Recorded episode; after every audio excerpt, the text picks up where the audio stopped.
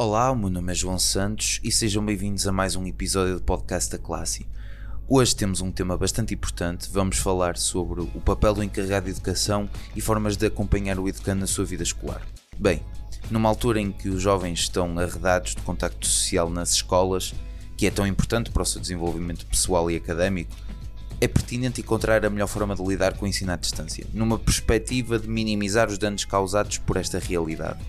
Para isso, o papel dos encarregados de educação é fundamental, especialmente nas idades mais baixas, já que eles são o principal apoio dos seus educandos e têm como dever proporcionar as melhores condições possíveis para o estudo a partir de casa.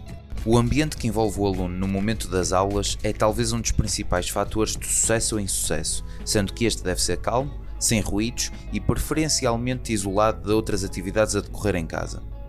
A atitude encarregada de educação quer-se passiva, ou seja, sem interferir no trabalho do professor, de forma a dar condições ao docente para impor seus métodos de ensino, tal como se estivesse numa situação presencial. Ainda assim, a assistência ao educando não deixa de ser útil em caso de necessidade, porém, apenas numa atitude de supervisionamento, mais uma vez não interferindo com a forma de relacionar do profissional que está a dar as aulas.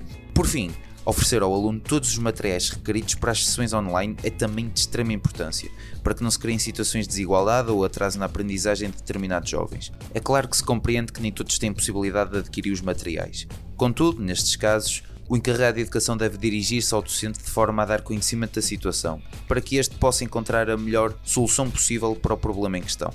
A prioridade será sempre o desenvolvimento dos jovens, dos alunos, passando pela procura de um processo de aprendizagem mais natural possível mesmo em tempos em que a normalidade parece uma realidade distante. Por hoje é tudo. Muito obrigado por me terem ouvido. Meu nome é João Santos e até o próximo episódio do podcast da Classe.